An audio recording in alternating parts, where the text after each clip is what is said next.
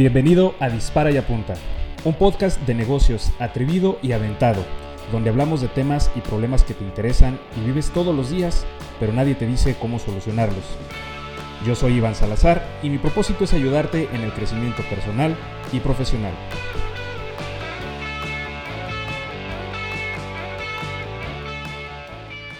Bienvenidos amigos a un episodio más de Dispara y Apunta.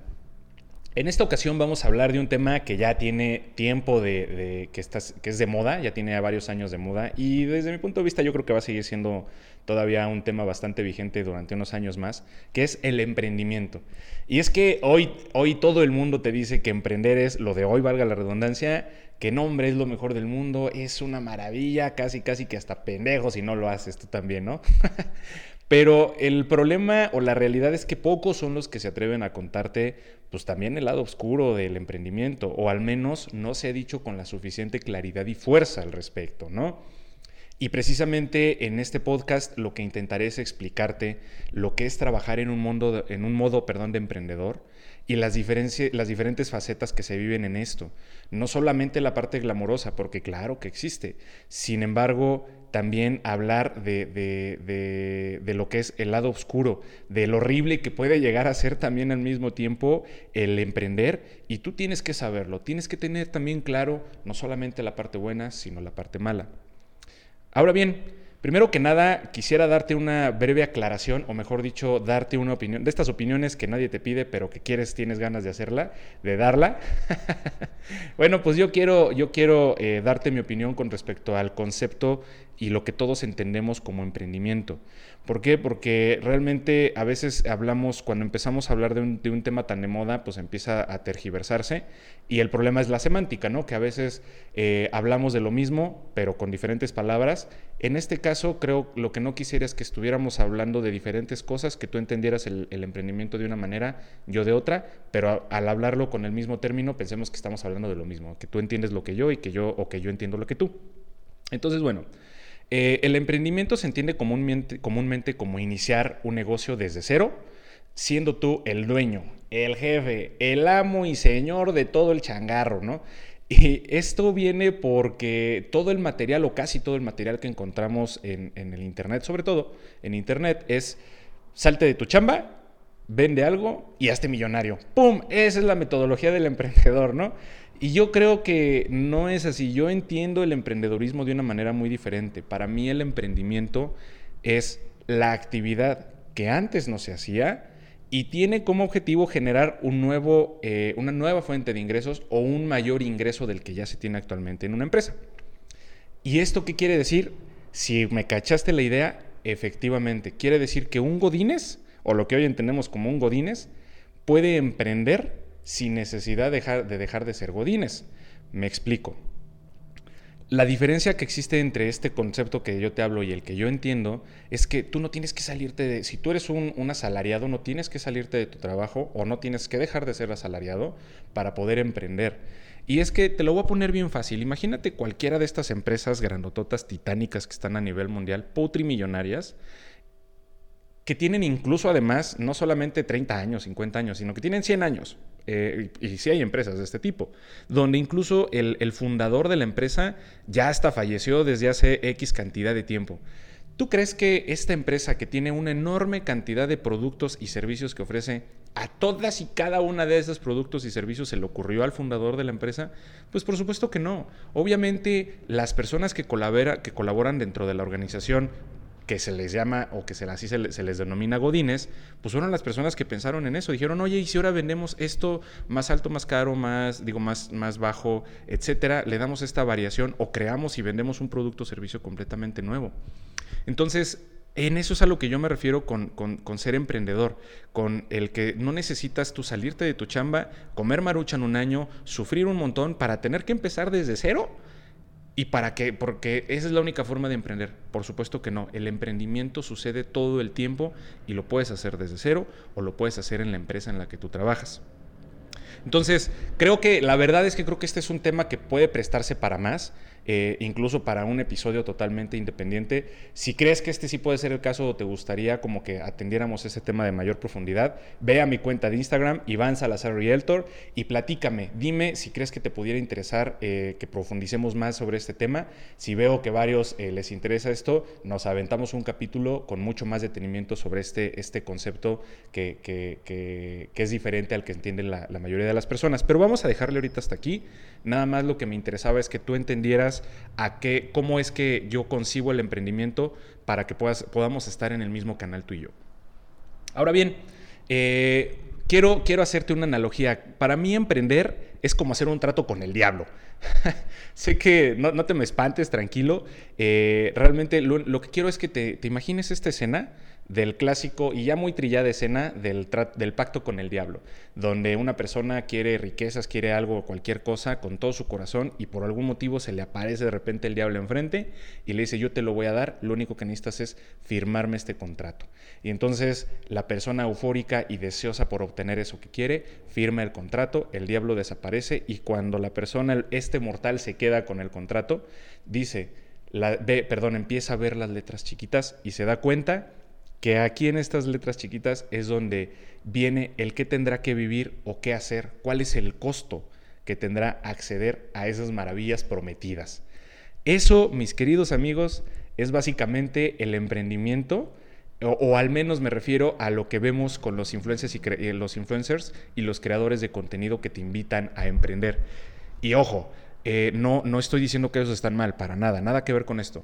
Lo que estoy diciendo es que, mm, otra vez, ellos eh, fungen como esta figura de esta es la tierra prometida, estas son las maravillas a las cuales tú vas a acceder, pero nuevamente no se ha dicho con la suficiente fuerza o claridad cuál es el costo de el, llegar a tener, el, poder llegar a esta tierra prometida, ¿no? Y la verdad me parece muy lógico también, por eso no critico y no digo que estén mal. O sea, al final, pues también es un tema no muy glamoroso, ¿no? Este, eh, entonces, pues, eso no vende. Entonces, pues creo que puedo entender el por qué no se habla tanto de ese tema, pero creo que sí es necesario hablar de este tema.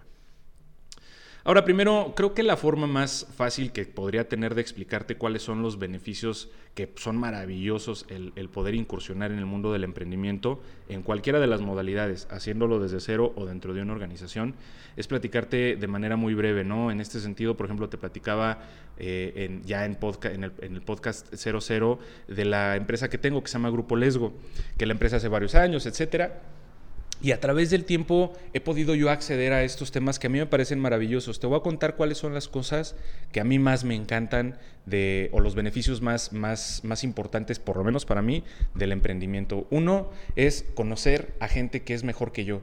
Me ha pasado ya muchas veces, afortunadamente, eh, que he conocido a gente que yo considero mejor que yo, es decir, que yo admiro, reconozco como una persona sumamente exitosa y que incluso las utilizo como modelos aspiracionales a llegar a ser. Y esto lo que provoca es que te hace crecer, porque tanto te aportan como te pueden inspirar a ser una mejor persona todos los días. Son como se convierten en una fuente de inspiración para ser todos los días mejor y este motor que te impulsa hacia adelante todo el tiempo.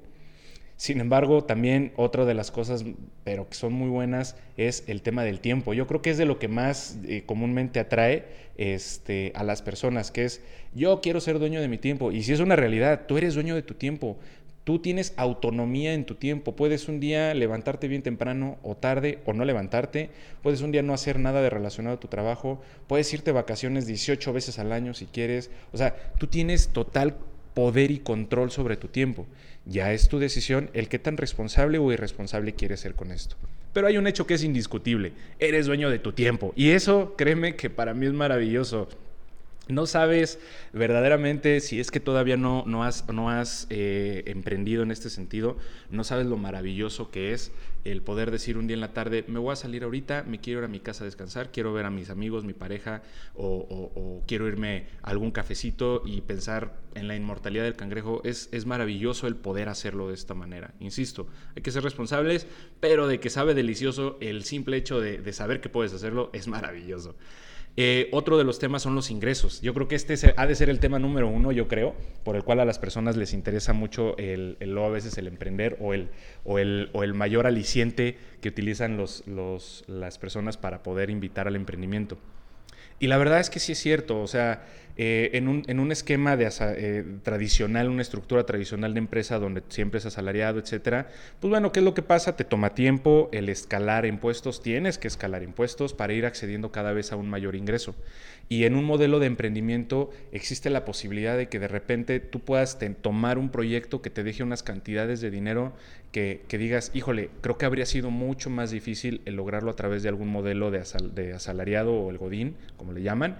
Este habría sido mucho más difícil lograr este ingreso haciéndolo de esa manera. Y eso sí es cierto, digo, nosotros hemos tenido ya proyectos en los cuales pues no sabes lo bonito que se siente de repente abrir la cuenta del, la cuenta del banco desde el celular y ver esa cantidad de dinero que dices, híjole, que para, para mí en ese momento representa una cantidad buena, este eh, o que para ti en este caso puede representar una cantidad muy buena. Entonces, ese tema es maravilloso.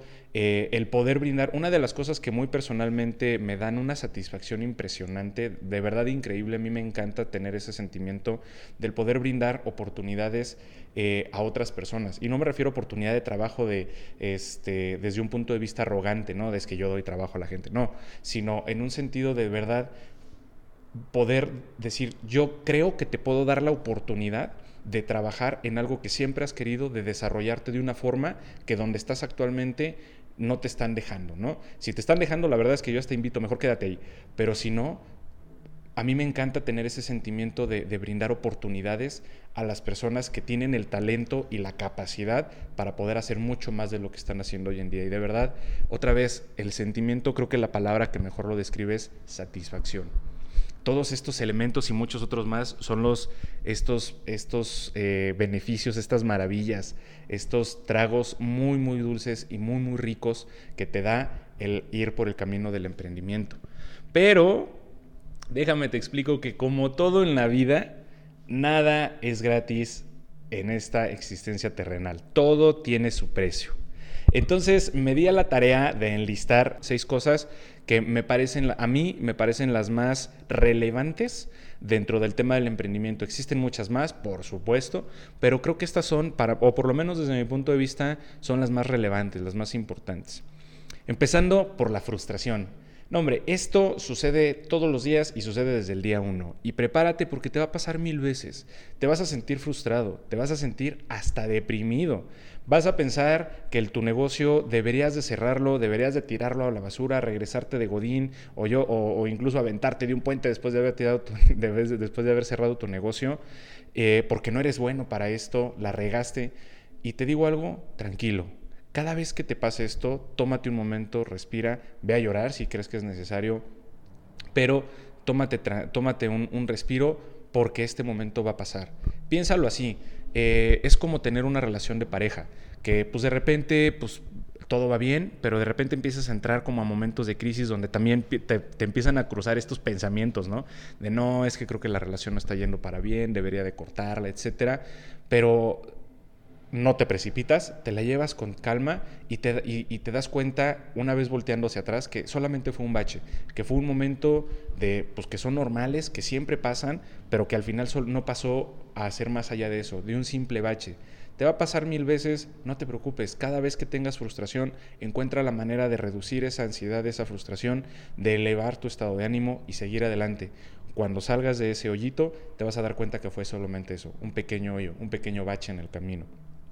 Dos, eh, vas a tener malos colegas, malos socios y o malos empleados. Te va a pasar, te va a suceder mil veces, también, bueno, no, mil veces, espero que no te pase mil veces, eh, pero sí te va a pasar varias veces, desgraciadamente, por esta inexperiencia que puedes llegar a tener.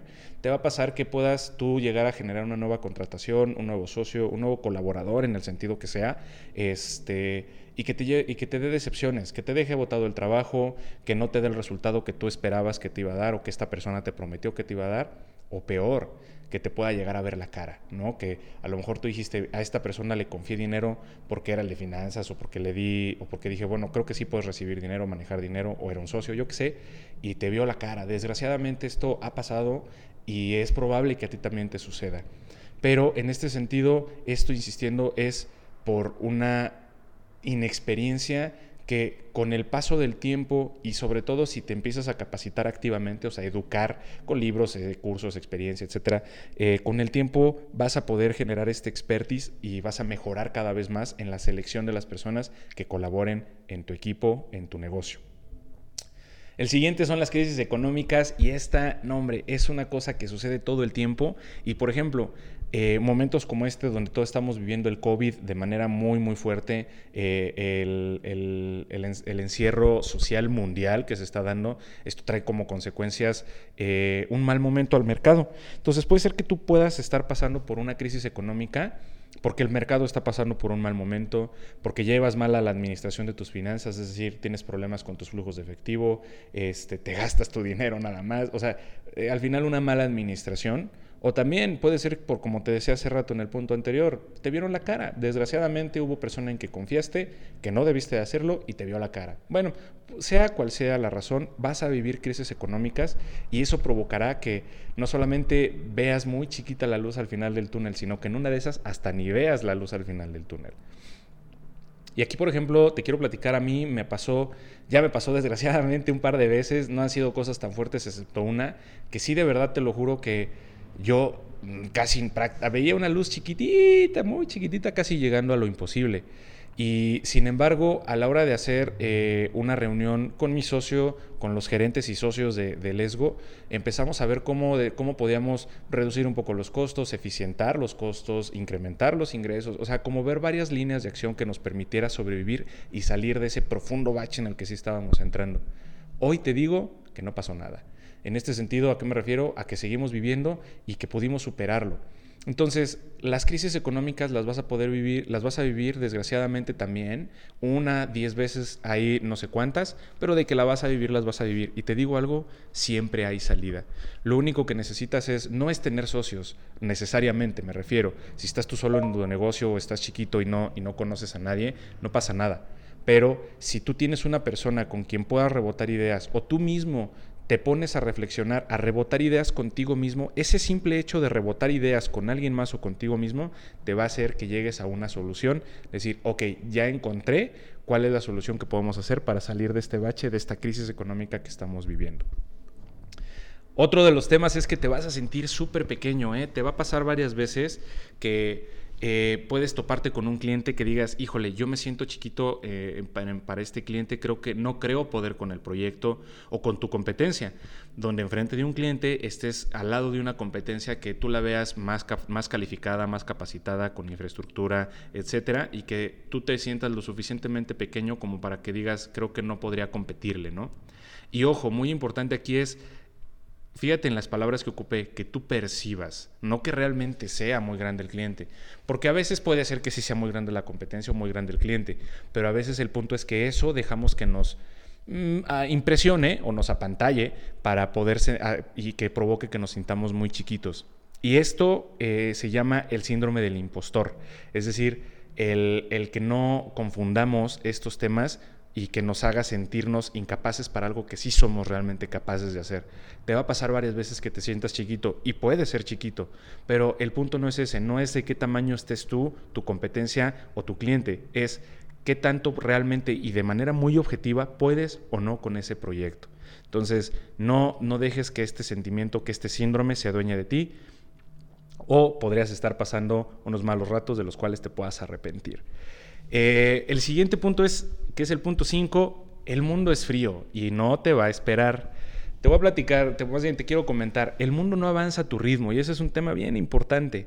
Eh, tú tienes que avanzar al, al, ritmo en el que se mueve el mundo, al que va evolucionando el mundo. Y uno de los ejemplos más claros que estamos viviendo actualmente o más frescos es este, el coronavirus.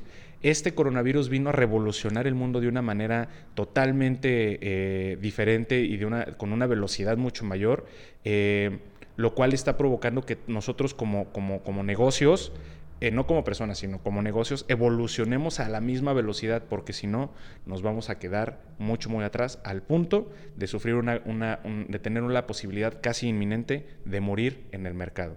Entonces, en este sentido, grábate muy bien estas palabras. El mundo es muy frío y no te va a esperar.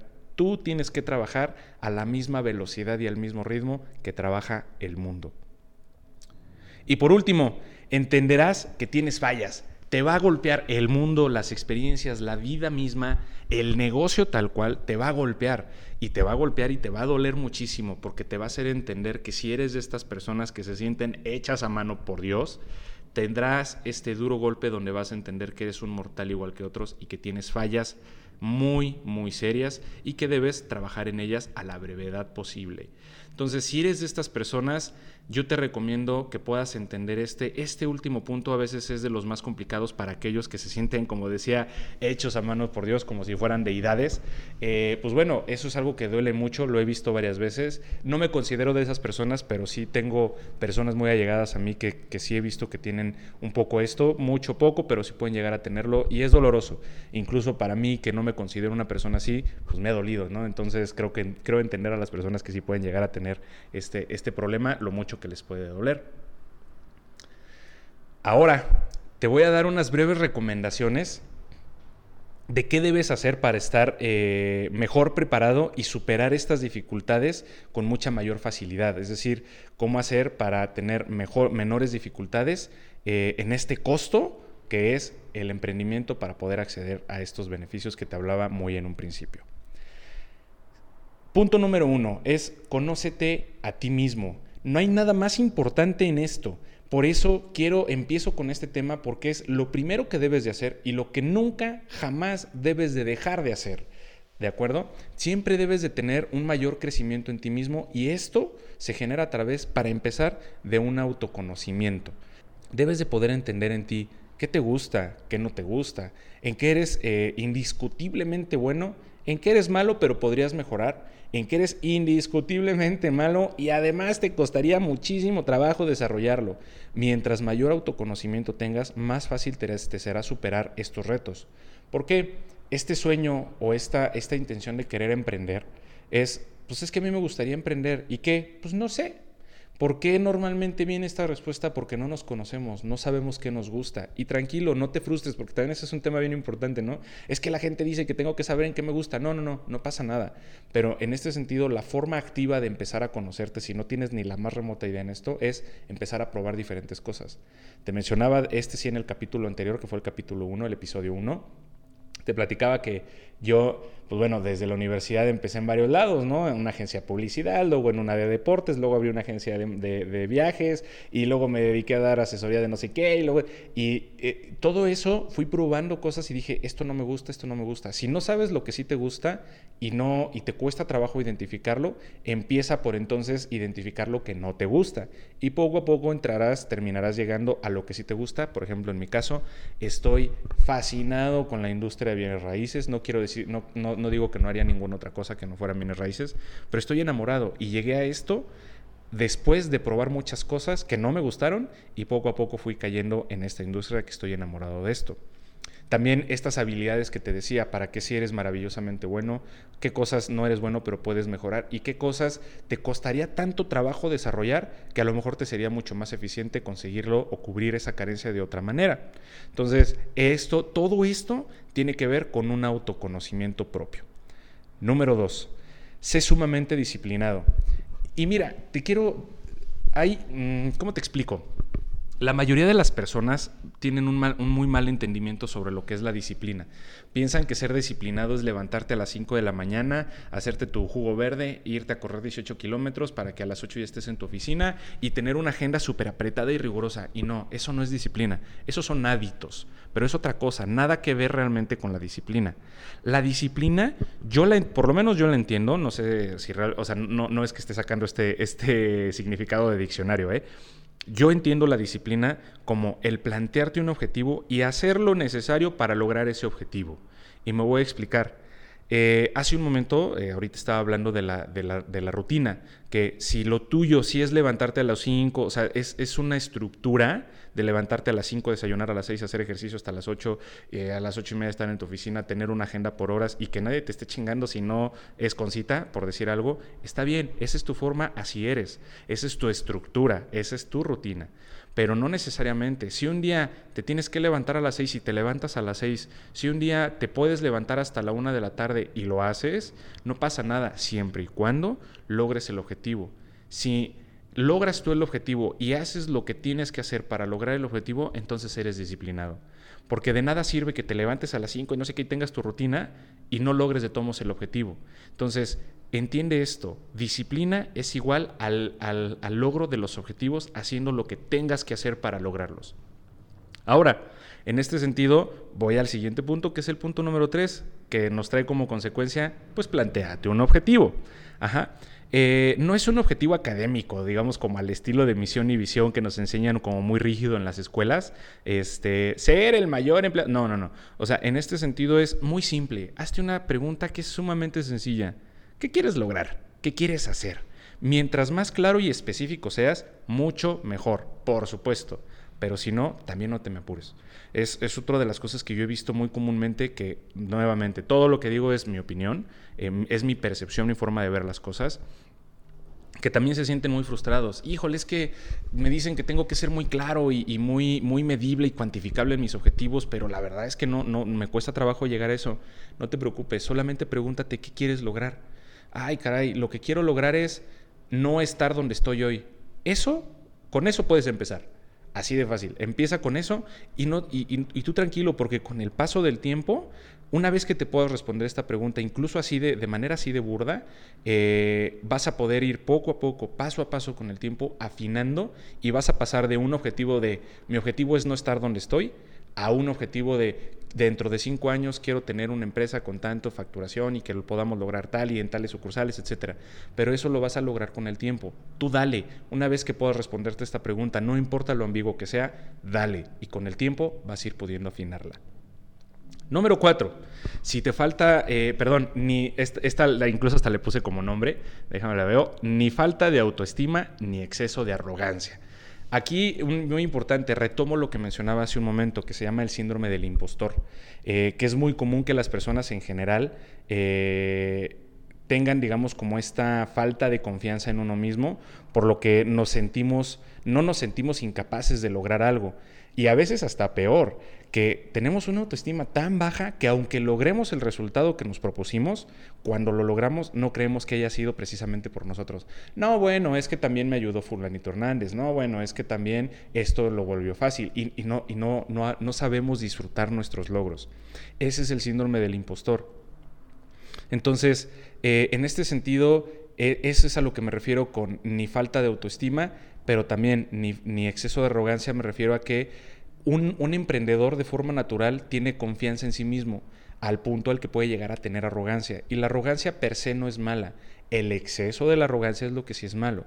Si tú no tienes cuidado con esta seguridad, dejas que se vuelva en arrogancia y luego dejas que crezca en exceso, eh, puedes llegar a tener este, lo que decía hace ratito, que te sientas una deidad omnipotente, que eres un don chingón que lo puede hacer todo, que no necesitas a nadie y eso te va a traer como problemas el que tengas problemas con tu equipo, en casos muy graves que ni siquiera puedas hacer equipos, que tengas problemas con los procesos, todo el tiempo te quieras estar metiendo tú porque tengas muy clavada esta idea en la cabeza, es que todos son unos pendejos, perdón la expresión, pero sí sucede, este, y nadie lo va a hacer si, si no lo hago yo, que tengas problemas en tus relaciones con tu equipo a nivel como más personal y un equilibrio de las dos cosas, por eso lo puse así, ni falta de autoestima ni exceso de arrogancia. Un equilibrio entre ambos aspectos, una buena confianza sin llegar a exceso de arrogancia, te puede permitir iniciar los proyectos con mucha seguridad, sabiendo, teniendo la seguridad de que lo vas a poder lograr, por eso lo estás empezando. Aceptar retos, retos que te pongan tus clientes, tu mercado, tu competencia, pero también reconocer tus carencias e integrar a personas a tu equipo que tengan, sus, eh, que tengan esas habilidades que tú no tienes. Te platicaba en el punto número uno, si tú logras el autoconocimiento y dices, ¿sabes qué? Es que yo soy muy malo para la administración, soy muy malo para el marketing, soy muy malo para recursos humanos, finanzas, lo que sea, entonces puedes integrar un equipo que cubra esas carencias que tú tienes. Y de esta manera logran algo mucho más multidisciplinario que puede llegar a lograr mucho más fácil y mejor tus objetivos. Punto número cinco, Emprendedor implacable, pero también un humano bastante consciente. ¿A qué me refiero con esto? Somos muchas personas al mismo tiempo. Y, me explico porque se ha de sonar medio raro, ¿no? Es decir, eh, todos somos hijos, tal vez seas hermano, tal vez seas un padre. En algún momento has sido, eres o serás pareja también, y así me la puedo seguir. Entonces, en este, en este aspecto, un tema muy importante es que a veces, eh, y lo hablo desde un punto de vista general, el, modo emprendedor no es la excepción, a veces nos perdemos en uno de ellos. Nos perdemos siendo una pareja, nos perdemos siendo uno mismo, o sea, es decir, de exceso, de egoísmo, pero también nos podemos perder en cualquiera de ellos. Y no podemos ser el 100% de todas estas personas porque debemos ser equilibrados. Y mucho ojo con esta palabra que ocupé. Dije equilibrados. ¿De acuerdo? ¿Por qué? Porque no podemos, digamos, vamos a mencionar que somos cinco personas al mismo tiempo, somos hijos, somos hermano, padre, pareja y emprendedor. No podemos darle un 20% de manera constante y permanente a cada uno, no. A veces necesitamos ser desequilibrados, más bien eh, ser equilibrados, pero no eh, desequitativos. Me explico un poco en esto. A veces necesitamos meterle más a la pareja o a la familia, pero a veces necesitamos también meterle más al negocio. Sin embargo, no debe ser así eternamente. Después es cambiar la configuración, pero ojo, cuando seamos o seas el tú emprendedor, debe ser, como yo lo llamo, implacablemente incansable. Nunca dejes de exigirte más en cualquier sentido. Cuando seas el tú emprendedor, siempre, en todo momento, debes de, exigirte a ti mismo en un, sentido, en un sentido de educación, de mayores ingresos, de nuevos negocios, de mejora del equipo, etcétera, etcétera, etcétera. Tienes que ser, y lo repito una vez más, a mí me gusta mucho este término que acuñé, implacablemente incansable. Nunca te canses y nunca te quedes quieto. Siempre es exigirte muchísimo más. Pero cuando dejes de ser el tú emprendedor y te conviertas en cualquiera de tus otras facetas, dale calma, tranquilo, déjalo a un lado y concéntrate en las otras áreas en las que eres. Punto número 6, devuelve eh, a tu entorno lo que tu entorno te ha dado a ti. Me explico. Eh, no todos quieren o tienen que ser emprendedores, esto ya lo he dicho y lo voy a seguir diciendo, pero si alguien dentro de tu organización quiere hacerlo, no solamente debes permitirlo, sino que debes incentivar el que tengan una cultura de emprendedurismo tu negocio. Y es que, mira, te voy a decir algo, a mí se me hace absurdo la verdad que un emprendedor no quiera que su equipo se vuelva emprendedor, que haga lo mismo en algún momento de sus vidas. Eh, lo mismo sucede con los conocimientos, las herramientas, los contactos, etcétera, que tú adquieres con el tiempo. Te voy a hacer una pregunta. ¿Tú crees que sabrías lo que hoy sabes eh, si quienes lo supieron primero habrían querido quedarse con ese conocimiento? O sea, tú estudiaste una carrera de lo que quieras, de, mm, digamos, finanzas. ¿Tú crees que la persona que tuvo ese conocimiento antes que ti, que tú, perdón, eh, se lo hubiera querido quedar, ¿tú sabrías lo que hoy sabes? Claro que no, se habría quedado ese conocimiento con esa persona. Y eso es un error garrafal. Tu verdadero legado, por lo menos, insisto, esa es la ideología o la mentalidad que yo tengo, que tu verdadero legado como emprendedor no se encuentra en dejar un negocio global en el mundo, sino en la aportación que hagas al mundo y la forma más fácil de hacerlo es a través de esto, del devolver en tu entorno todo ese, conocimiento, herramientas, contactos, etcétera, que tú has podido generar a través del tiempo. Va a ser mucho más fácil que las personas te recuerden y que tú dejes una huella en el mundo haciéndolo a través de esta manera. Y bueno, estas son las recomendaciones que te puedo dar. Eh, hasta aquí el episodio de hoy. Me extendí un poquito más de lo que pretendía hacerlo. Quiero terminar con una muy sencilla recomendación. Te recomiendo un libro que leí hace no mucho, no tanto, creo que como un poquito más de un año, eh, que se llama el, mito del emprendedor. Esto es de Michael Gerber. Eh, lo puedes encontrar en Amazon. Ha de costar pues, como unos 250 pesos, 300. Normalmente eso cuestan los libros en promedio.